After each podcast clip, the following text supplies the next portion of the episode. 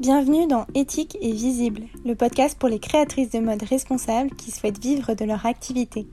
Je suis Charis, entrepreneuse passionnée par la mode, consultante Instagram et fondatrice de la Sustainable Academy, le programme en ligne qui aide les créatrices de mode engagées à se développer. Dans ce podcast, tu trouveras une bonne dose d'inspiration, de motivation et surtout beaucoup de conseils pour émerger sur Instagram, attirer des clients en continu et faire de ta marque de mode responsable un succès. Bonne écoute Hello et bienvenue dans ce nouvel épisode d'Éthique et Visible. Aujourd'hui j'accueille Louise, styliste pour les créateurs de marques de mode éthique. Ensemble, nous allons échanger sur un sujet très tendance en ce moment dans le milieu de la mode éco-responsable, c'est le sujet de la co-création. En effet, de plus en plus de marques de mode choisissent un business model fondé sur une création main dans la main de leur collection avec leur communauté. Je t'avoue que c'est un sujet qui m'intéresse particulièrement et que j'aborde d'un point de vue communication euh, dans ma formation pour les marques de mode éthique, la Sustainable Academy, mais ça me semblait encore plus pertinent à aborder d'un point de vue production slash confection, car tu vas le voir, co-créer ses vêtements avec son audience n'est pas si compliqué que ça en a l'air. Je te laisse découvrir notre échange et on se retrouve comme d'habitude à la fin de l'épisode.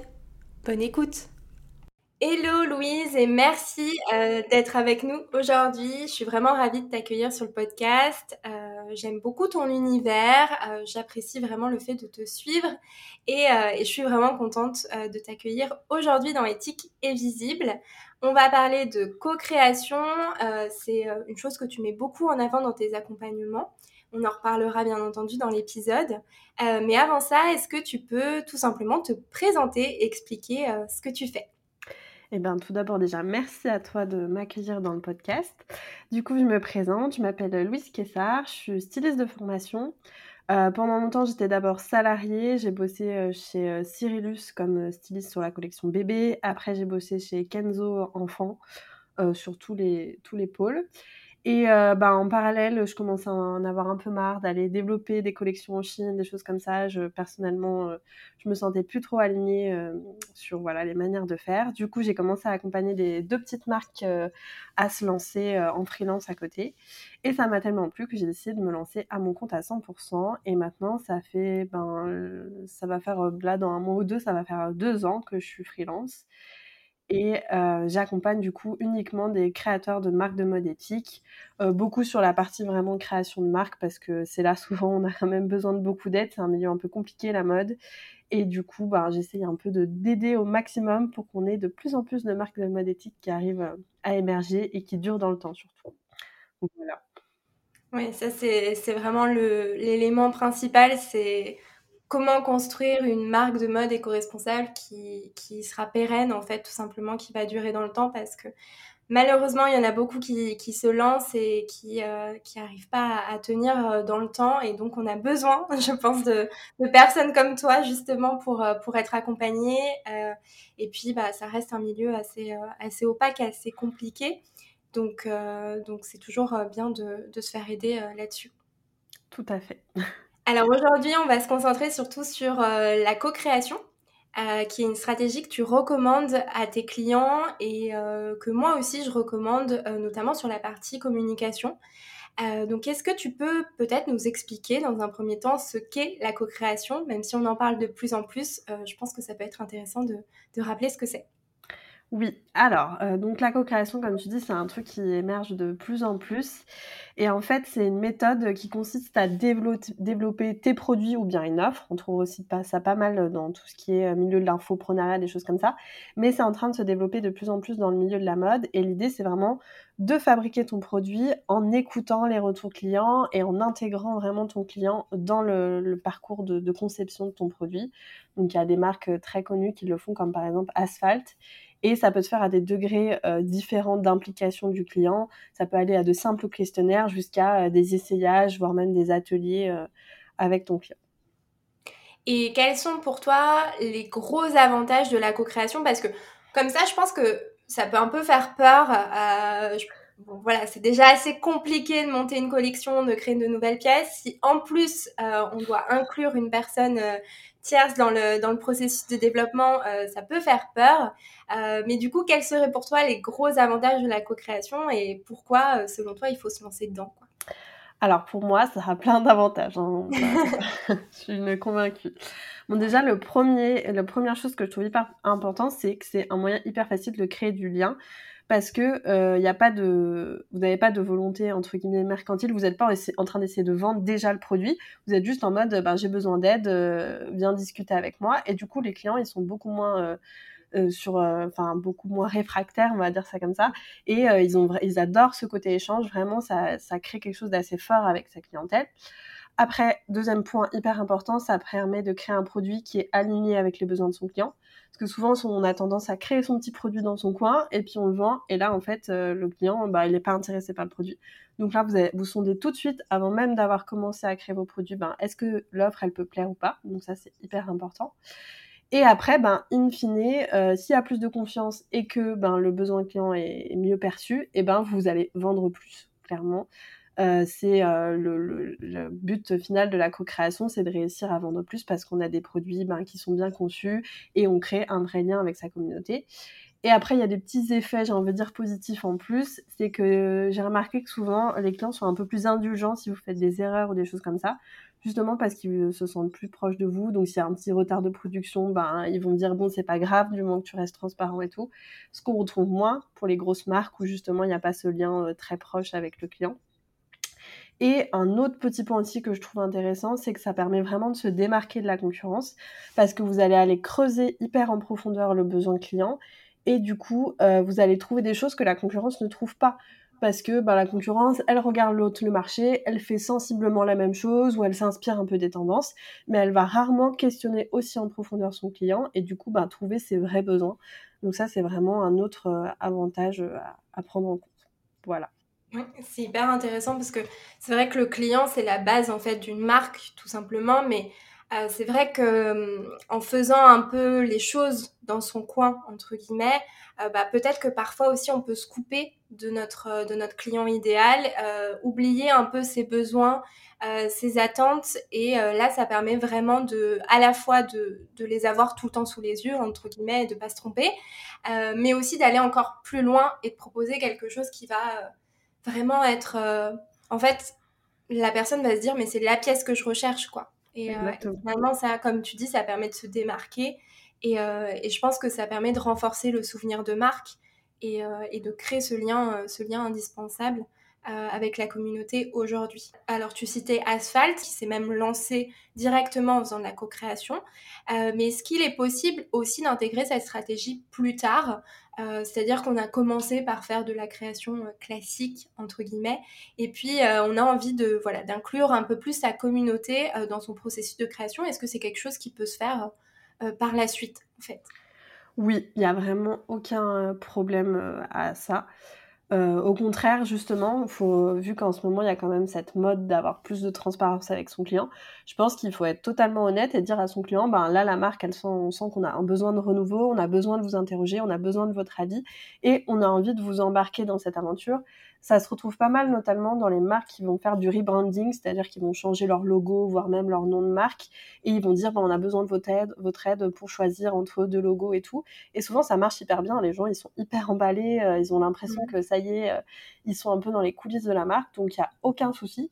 Et il y a aussi un truc qui, ça peut être aussi un modèle hybride où on a d'un côté sa collection classique où on a envie d'être un peu plus autonome, et puis de l'autre, deux, trois produits où on va vraiment approfondir avec la co-création. Il y a la marque Et moi et moi, par exemple, euh, qui le fait assez bien. Donc là, par exemple, en ce moment, elle lance un jean, et ben le jean, elles l'ont fait avec de la co-création, elles ont demandé, elles ont fait des essayages, et le reste de leur collection, elles ont un mode de fonctionnement plus un peu plus classique, on va dire ça comme ça. Ça peut être un moyen de tester aussi si on est à l'aise avec ce fonctionnement. Donc oui, tout à fait, on peut faire ça en cours de route effet, ça peut aussi permettre euh, de donner un second souffle à une marque. Et euh, c'est pas seulement pour les marques euh, qui, se lancent. Et comme tu disais aussi au début, du coup, il y a plusieurs moyens de, enfin, il oui, il y a plusieurs moyens de co-créer. Et surtout, c'est à toi, en tant que créatrice, finalement, de choisir à quel à quel point tu veux que ta communauté, eh bien, soit inclue dans ton processus de création. quels, quels sont finalement les différents niveau si, si je peux dire ça, un, différents niveaux de, de co-création alors, il y a donc comme tu dis très bien, il y a plusieurs niveaux moyens d'intégrer plus ou moins ta communauté. Déjà le premier, c'est le truc classique, c'est le questionnaire en ligne, voilà, mmh. où on va sonder avec un Google Form ou un ou Typeform ou autre logiciel, où là c'est très classique, on reste un peu en surface, souvent c'est un peu binaire, est-ce que tu préfères le rouge ou le bleu, etc. Après, il y a un second stade qui est plus ce que j'appelle les interviews clients, où là, on va vraiment prendre le temps d'aller en profondeur.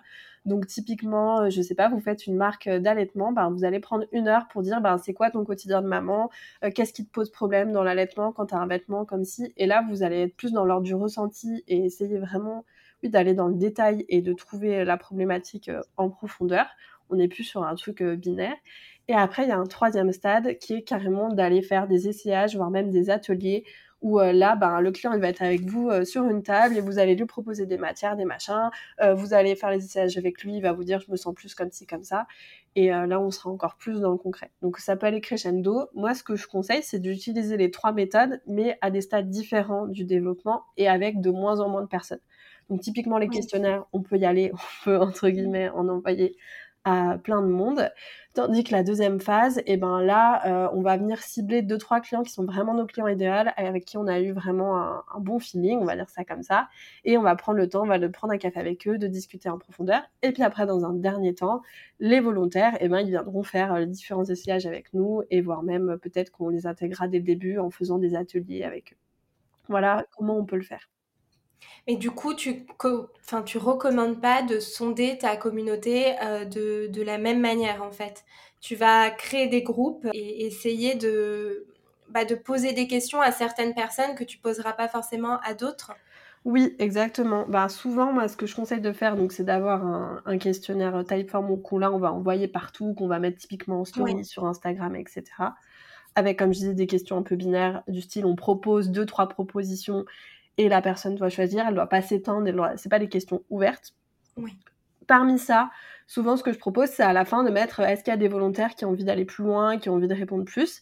Là, comme ça, on peut sélectionner deux, trois personnes. Et là, souvent, ce qui, est, ce qui se fait pas mal, c'est de faire un petit groupe euh, WhatsApp ou Telegram, où là, on va faire un peu des questions du quotidien quand on a besoin d'aide. Et en plus, on va proposer des visios euh, en solo ou de groupe, où là, on ira vraiment en profondeur. En général, ça, ça marche plutôt bien. Et comme je dis, les visios, c'est vraiment pour. Euh, c'est pas là, on n'est plus dans euh, tu préfères ci, tu préfères ça. On est plus dans questionner le besoin, euh, ce produit, ben, pourquoi tu le mets, quelle est l'utilité, qu'est-ce que t'aimes pas chez les autres marques, quelle problématique que tu as rencontrée qui fait que t'as pas voulu acheter ce produit ou que t'en es pas satisfait? Et, c'est comme ça qu'on arrive à rentrer dans le détail. Et ça, c'est génial parce que je pense que ça te permet vraiment de récolter des données, mais incroyables, sur, euh, sur ta cliente que tu peux réutiliser ensuite, en fait, dans ta com, tout simplement.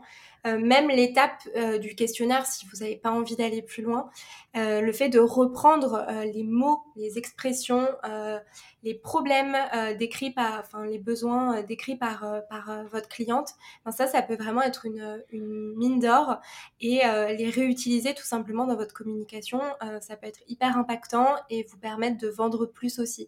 Donc, donc c'est vrai que ça peut paraître beaucoup de boulot, enfin on dirait comme ça que c'est beaucoup de boulot, euh, mais mine de rien, je pense que le résultat derrière euh, en vaut la chandelle. Euh, et, justement, est-ce que pour toi c'est compliqué à faire, à mettre en place? Parce que c'est vrai que bon, quand tu es créatrice, tu déjà un milliard de choses à faire. Forcément, là, en nous écoutant, peut-être que certaines vont se dire oh non, on nous rajoute un truc. Mais est-ce que, est-ce que vraiment c'est, c'est, totalement faisable? Est-ce que, est-ce que c'est simple à mettre en place finalement?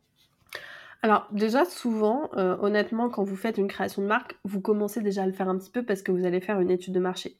Et souvent, quand on fait une étude de marché, on essaye quand même euh, de questionner euh, des clients, c'est quand même pas mal. Donc souvent, vous avez déjà un peu, vous êtes déjà un peu familier avec ça. C'est juste que là, vous allez aller encore plus côté produit, aller encore plus dans le dans le détail. Et après, euh, comme tu le disais, ça peut être euh, progressif. Au début, on peut se dire, bon, ben, pour l'instant, on fait que du questionnaire pour tester. Dans un second temps, et ben là, on ira, on fera des groupes, etc. Donc, faut pas hésiter à y aller euh, progressivement. Et euh, faut pas hésiter à intégrer votre styliste avec vous. Donc, moi, c'est ce que je fais avec mes clientes parce que c'est elle qui va vous guider. Parce que c'est sûr qu'elle a une connaissance ben, plus pointue du vêtement. Donc, elle pourra, par exemple, là, moi, je fais, j'accompagne une euh, quelqu'un qui veut lancer une marque de vêtements de grosseille de sport, donc euh, c'est vraiment des vêtements quand même assez techniques. Donc je l'ai aidé à faire euh, le questionnaire. Je l'ai pas laissé en disant allez vas-y c'est tout, débrouille-toi. on a repris point par point. Elle, elle m'a donné un peu son, enfin elle m'a expliqué les besoins qu'elle avait ressentis, mais dans un langage normal. Et moi je l'ai retraduit un peu en technique en disant bon bah il faut qu'on pense à tel endroit, tel endroit, telle couture, qu'est-ce qu'on pourrait faire? Et après je l'ai aidé à interpréter le questionnaire. Donc, euh, n'hésitez pas voilà, à intégrer votre styliste ou votre modéliste euh, au processus pour qu'elle vous aide. Enfin, la plupart de mes clients, je j'aide à faire les questionnaires de co-création. Et après, euh, sinon, franchement, ça se fait assez naturellement quand pour tout ce qui est de la vidéo, faut un peu le voir comme une discussion avec votre client. Il n'y a pas trop de Enfin, faut pas se mettre la pression. Alors, ça prend un peu de temps, c'est sûr. Vous allez devoir bloquer 20-30 euh, minutes. Mais comme je dis, ça peut être des sessions de groupe aussi, un échange euh, avec 10 personnes. Vous prenez euh, deux heures dans une semaine. Je pense que quand on est dans la création de marque, on peut se, on peut se dégager ce temps-là sans problème. Et puis, en plus, faut le voir aussi un peu de manière large. C'est aussi le moment d'interroger, par exemple, sur la communication. C'est quoi leurs habitudes? Est-ce qu'ils vont plus sur Insta, tout ça euh, est-ce que euh, quel prix ils sont capables de mettre? Enfin, c'est le moment aussi de faire votre étude de marché de manière plus large, euh, pas seulement sur le produit. Donc vraiment, moi, je vous le conseille à 10 000 Donc en fait, la première étape finalement, c'est le questionnaire un peu simple. Donc sur petite parenthèse sur les réseaux sociaux, ça peut vraiment se matérialiser par par des stories ou même par des posts d'ailleurs, hein, où voilà, on pose des questions assez large ou parfois plus précise. Ça peut être choisir entre deux matières, choisir entre deux coupes, euh, ou ça peut être des questions assez ouvertes avec euh, tout simplement le sticker euh, boîte à questions qui permet d'avoir une réponse assez, assez large. donc n'hésitez pas aussi, j'en profite pour, pour vous donner quelques conseils, n'hésitez pas à à mixer un peu euh, et à, à, poser des questions assez différentes avec des angles différents et à utiliser des stickers différents euh, pour créer aussi un peu ce, cet engagement en fait parce que c'est ce qu'on recherche aussi c'est de créer une communauté qui est engagée c'est de créer un lien avec sa communauté c'est ce que tu disais tout à l'heure donc euh, n'hésitez pas à en profiter et, et à utiliser les réseaux sociaux pour cette première étape euh, on a aussi le, questionnaire un peu plus développé sur Typeform, Google Form, etc., qu'on peut euh, également mettre euh, dans la biographie de, enfin, dans sa biographie Instagram, qu'on peut envoyer. Je sais que j'ai des élèves de la Sustainable Academy, parce que je le recommande dans la formation qu'ils l'ont fait, d'envoyer un message privé également sur Instagram à certaines, certaines abonnées. ça marche beaucoup et généralement elles ont beaucoup de réponses. et ensuite, euh, ce questionnaire, on peut l'envoyer par newsletter, j'imagine, et, euh, peut-être le mettre même sur son site. Euh, et donc ça, c'est la, première étape. Et puis, toi, ce que tu conseilles vraiment pour aller beaucoup plus loin et récolter beaucoup plus d'informations, c'est cet échange vidéo, ce petit échange un peu sympa autour d'une boisson chaude où on discute avec sa communauté pour en savoir plus et enfin même se voir et, et, vraiment montrer quelque chose de beaucoup plus concret euh, peut-être euh, ramener des tissus, euh, montrer des croquis, faire des essayages aussi, ça peut être sympa. donc, donc voilà, il y a ces trois étapes. On n'est pas obligé d'aller jusqu'au bout, mais, mais ça peut être sympa de, de voilà, de tenter la phase co-création à fond. Quoi. Tout à fait. Et un truc que j'ai pas dit, et je pense que tu seras d'accord avec moi, mais c'est aussi l'occasion de récupérer des emails pour une potentielle newsletter. Donc n'hésitez pas dans votre questionnaire en bas à dire est-ce que ça dirait d'être dans la newsletter et que les gens donnent leur mail. Euh, vraiment, parce que justement, c'est encore une fois, il n'y a pas ce côté de je veux vous vendre un truc, donc les gens seront plus enclins à le faire si, euh, enfin, c'est naturel, c'est l'humain. Enfin, quand on sent qu'il n'y a pas que c'est qu'il a pas d'argent derrière, et ben on a plus envie en fait euh, de d'aider la personne. Donc, n'hésitez pas comme ça à demander le mail à la fin, c'est vraiment bien. Et puis comme ça, vous pourrez en plus leur donner vos retours en disant ah ben tu te souviens, tu avais participé au mmh. questionnaire, et ben voilà, on en est à la première étape du prototype, tu comptes la petite photo, et tout de suite, ben t'embarques les gens dans ton dans ton univers. Ouais, c'est top, très bon conseil. et donc ensuite, quand on a euh, récolté ces différents avis, euh, soit à travers le questionnaire, euh, la visio ou même après lors d'une table ronde, on va appeler ça une table ronde, qu'est-ce qu'on fait pour, enfin, comment analyser finalement les réponses qu'on va avoir? Est-ce que tu as des conseils pour repérer un peu les fausses bonnes idées ou les bonnes, très bonnes idées? Parce que bah, c'est vrai que euh, même si on a une communauté euh, qui normalement ressemble plus ou moins à notre cliente idéale, dans cette communauté, on a quand même des gens totalement différents, avec des goûts différents, des envies différentes. Donc, comment on fait pour trier tout ça et euh, pour, pour garder finalement les meilleures idées, entre guillemets? Alors, en fait, ça va être un peu bizarre ma réponse, mais il faut déjà bien préparer le terrain. Je pense que euh, on fait pas juste euh, allez je balance un questionnaire sans avoir réfléchi. Il faut vraiment qu'avant euh, notre vision euh, elle soit claire, notre la mission d'entreprise, notre client idéal, notre univers de marque, que tout soit posé et que le questionnaire vienne à l'intérieur d'un cadre qui est déjà très clair, qu'on ait quand même un peu des des prérequis, des barrières et que juste le client il soit là pour répondre au sein du cadre en fait. Euh, vous n'allez pas proposer au client euh, une veste rose multicolore et puis un truc euh, dark de l'autre côté. Faut que ça reste quand même cohérent et que ça reste dans votre univers.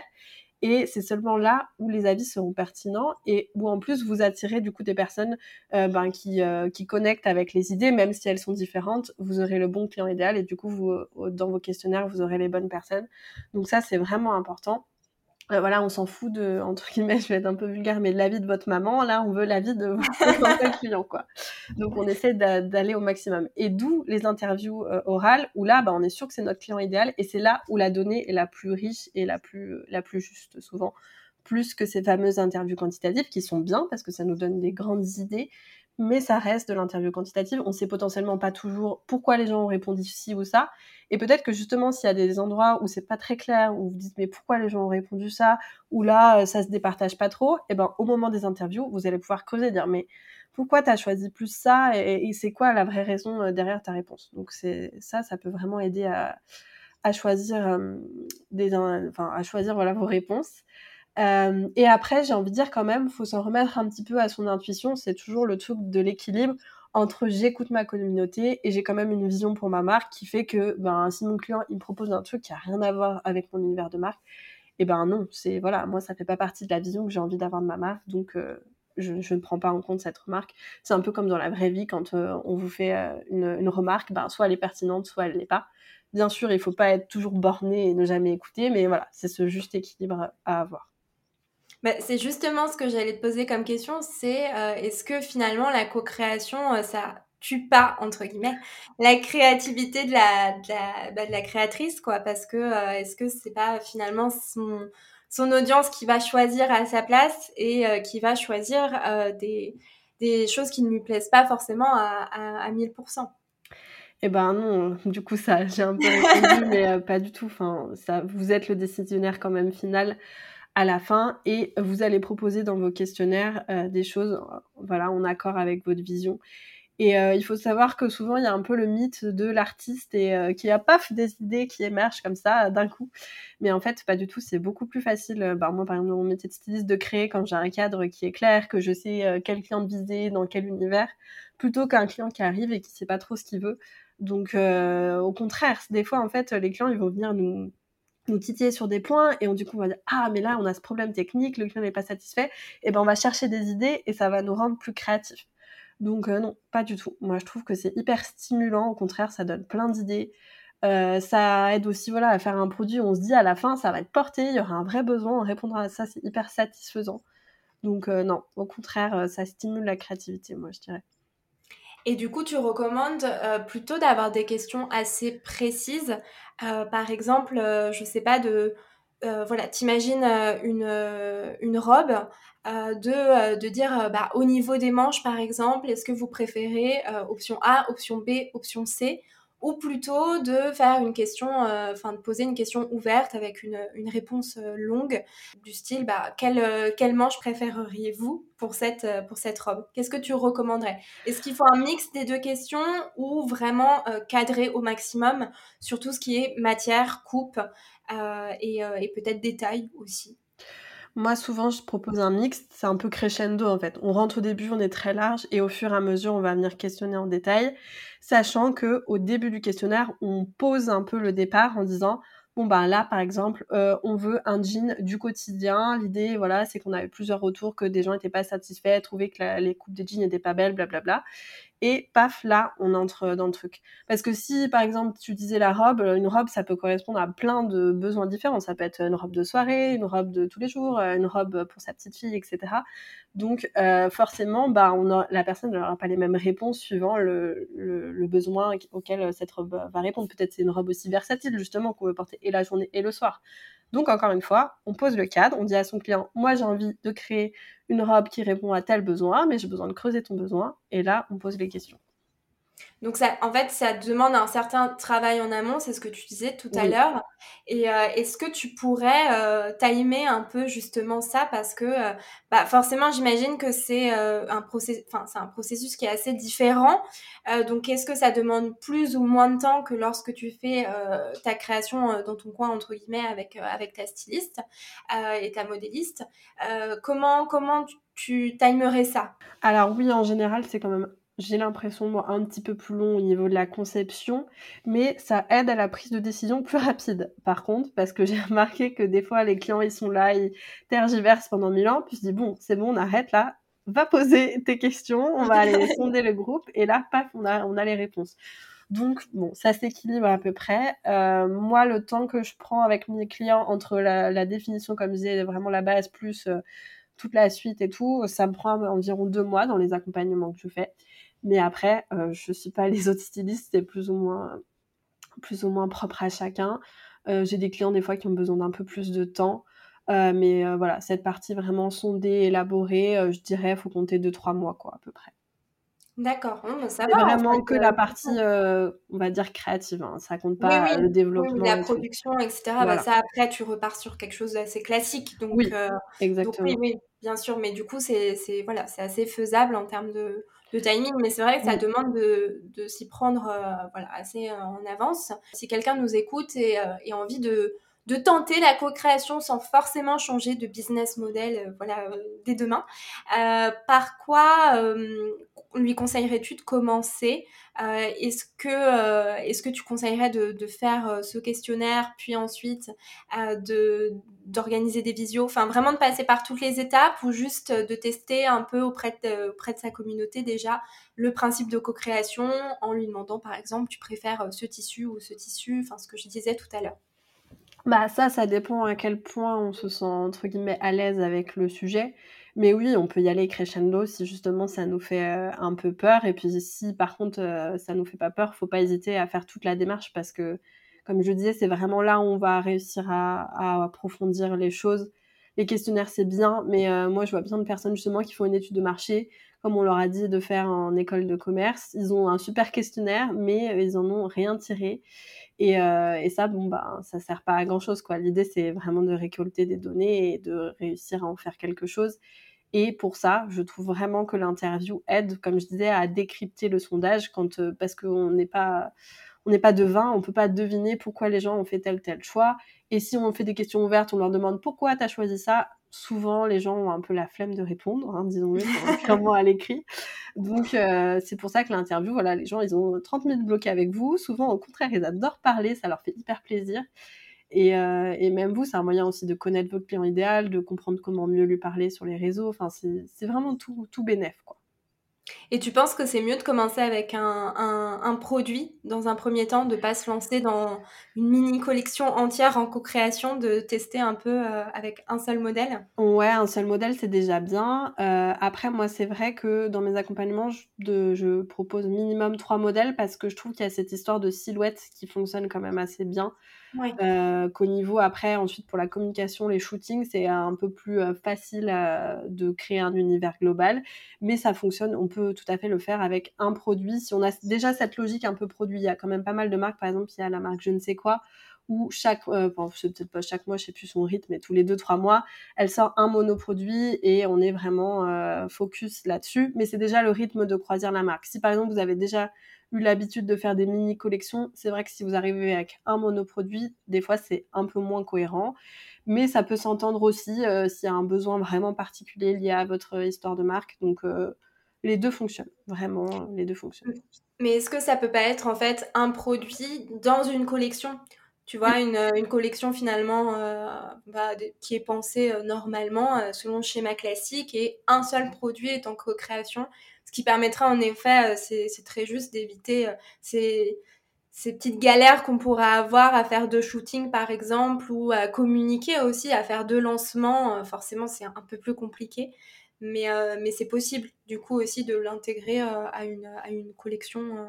oui, tout à fait. Ouais, ouais, ça marche, ça marche très bien aussi. Ça fait un peu un produit phare et puis auquel autour pourra graviter d'autres produits qui fonctionneront bien en silhouette. Ça marchera très très bien également. tout à fait. Je voulais revenir sur la communication euh, parce que euh, tu le disais au tout début, euh, la co-création, ça permet vraiment de, de créer un lien avec sa communauté et, et c'est ultra important, surtout en 2023, je pense, notamment quand on est une jeune marque et, et qu'on vient de se lancer et que c'est difficile de créer une communauté, mais surtout c'est difficile de transformer sa communauté en cliente. et donc, je pense vraiment que la co-création, ça peut être un moyen justement d'avoir une communauté qui bah, qui te soutient, en fait, qui est derrière toi, qui partage tes valeurs, euh, qui, est fan de ta marque aussi, parce que, enfin, de ta marque et de tes produits parce qu'elle a participé au développement. Euh, et je pense aussi que ça a des conséquences positives sur les ventes, que ça peut permettre de vendre davantage.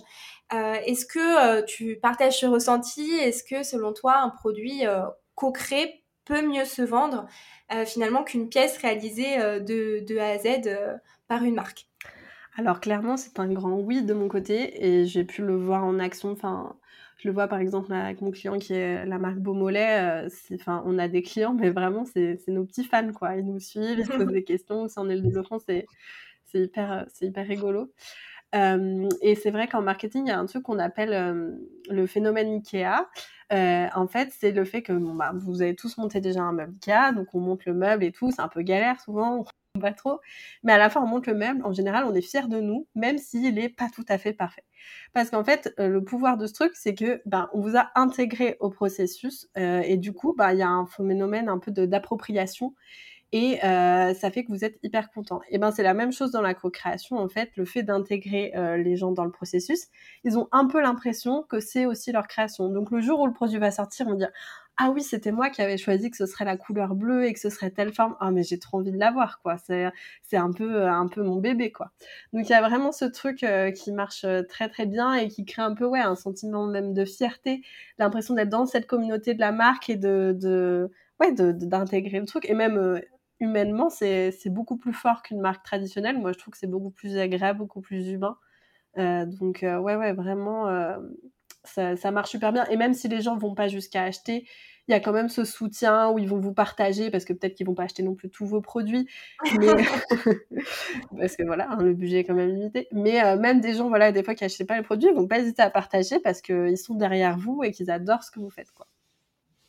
Est-ce qu'il peut y avoir euh, un moyen, euh, enfin des petites, des petites astuces un peu bêtes, hein, mais mais pour justement en fait aider à vendre davantage en ayant euh, un, suivi assez euh, assez précis de euh, des personnes qui t'ont bah, qui t'ont aidé en fait. tu disais tout à l'heure par exemple envoyer un mail en disant bah voilà le premier prototype, voici le premier prototype. Est-ce que tu as d'autres astuces comme ça pour pour permettre finalement de remercier ta communauté? Alors déjà, ce que je vous conseille, c'est d'avoir un CRM. Donc un CRM, c'est une sorte de base de données où vous allez lister tous vos clients et de voir un peu justement, euh, de noter dedans ben, ceux qui ont fait les interviews, ceux qui ont fait les essayages et tout, et de, ben, suivant leur niveau d'implication, les remercier. Donc euh, typiquement, euh, ça peut être un bon de réduction, ça peut être un produit même gratuit si les essayages ont été très compliqués, très longs. Euh, ça peut être aussi proposer des petits événements, une petite soirée. Moi, c'est des trucs qu'on a déjà fait, des petits apéros euh, où on fait le lancement et on en profite pour offrir un, petit goûter ou un apéro. C'est super sympa. Et, euh, et après, au niveau de la newsletter, de faire un peu des mails dédiés justement en fonction du niveau d'implication où vous personnalisez le mail et du coup les gens se disent ah mais tiens en fait il se souvient que j'ai participé à tel questionnaire il se souvient que j'ai fait tel essayage alors qu'en vrai, a vous avez fait votre CRM, il y en a 10 qui ont fait ça, vous aurez le même mail ou 10, mais ils auront ce sentiment de, personnalisation. Et puis après, ben, c'est des trucs classiques, voilà, euh, pas hésiter à envoyer même des messages, comme tu disais, en direct, en disant, bah regarde, euh, tu as essayé le, le proto l'autre jour, on a le deuxième qui est arrivé, est-ce que ça te dirait de faire le deuxième essayage? C'est vraiment en fait comme une relation euh, humaine, comme on remontait il y a 50 ans avec les boulangeries ou je sais pas, mais ce truc de connaître son client euh, vraiment euh, au jour le jour. Bonjour Martine, comment tu vas? Enfin, je sais pas comment dire, mais il y a vraiment ce côté de proximité qui est hyper important. Ouais, je pense que c'est vrai que ça peut être intéressant en fait de. ça permet de diviser notre communauté en petits groupes finalement, de voir les personnes les plus engagées euh, et de les remercier parce que bah, voilà, c'est important de, de derrière euh, bah, les, leur dire merci tout simplement, euh, que ce soit juste un merci, un mail de merci ou enfin de remerciement ou euh, d'aller plus loin en leur offrant une pièce, un bon de réduction, etc. Euh, mais c'est vrai que ça peut permettre de créer une vraie relation et d'avoir, euh, bon là on, va un peu loin, mais d'avoir peut-être des ambassadeurs aussi, notamment dans ce groupe, le dernier groupe, le groupe le plus petit, qui a peut-être essayé les produits, etc. que vous avez vous avez rencontré en vrai, bah, ils peuvent devenir de vrais ambassadeurs de votre marque et vous pouvez d'ailleurs les recontacter par la suite si vous avez envie de relancer euh, un produit euh, en co-création, euh, en avant-première par exemple. Ça peut être aussi des essayages en avant-première, etc. Enfin voilà, ne pas hésiter à en profiter pour faire limite un, programme de fidélité. Enfin voilà, en tout cas quelque chose qui, les remercie et qui leur permet de, bah, de se sentir encore une fois inclus dans le développement de la marque. ça c'est hyper, important et puis je pense que c'est gratifiant aussi pour le client. Oui, mais d'ailleurs, moi, ce que je conseille souvent, c'est qu'une fois que vous avez un peu vos petits groupes, c'est de créer un peu euh, un listing des, des, contreparties que vous allez fournir. Dire par exemple, euh, bah, le groupe, euh, le petit groupe WhatsApp, et ben eux, ils ont le droit à une petite vidéo coulisses toutes les semaines, ils ont le droit à un bon de réduction une fois dans le trimestre. Enfin, je sais pas, vous listez un peu des règles comme ça pour chaque groupe et, et qui permettent aussi de donner envie aux gens de continuer de participer parce que sinon, il peut des fois avoir un phénomène un peu d'essoufflement si on est constamment dans la demande et qu'il n'y a pas de, retour. Donc, c'est vraiment important que ce soit donnant-donnant et que ce soit une relation. Quoi. Ouais, vraiment, ouais. Bah c'est ouais, c'est le but. et, euh, et, donc, si on devait résumer finalement, euh, comment se lancer dans la co-création, quelles sont les grosses étapes qu'on vient euh, d'énumérer? Alors, on recommence au début. Donc, l'étape 1, comme je disais, c'est de faire un point vraiment de base sur sa stratégie au global. Voilà, l'univers de sa marque, son client cible, sa vision, son message, tout ça pour être au clair et évoluer, dans un cadre défini et pas se laisser emporter par la co-création et finir par faire un produit finalement qui nous plaît pas tant que ça. Parce que ça, c'est hyper dur de vendre un produit qui nous plaît pas. Donc on doit quand même faire un produit qui nous plaise. Donc on fait ce tu ouais, tu fais bien de le dire euh, que de toute façon, vous, ne, vous n'arriverez pas à vendre en fait un produit que vous n'aimez pas. Ça, c'est, ça, c'est clair et net. voilà, on doit être fier de son produit. Donc on fait un cadre. Une fois qu'on a ce cadre, on prend le temps euh, de le décortiquer avec une styliste ou une modéliste pour se faire aider et pour euh, commencer à, jauger un peu son, produit.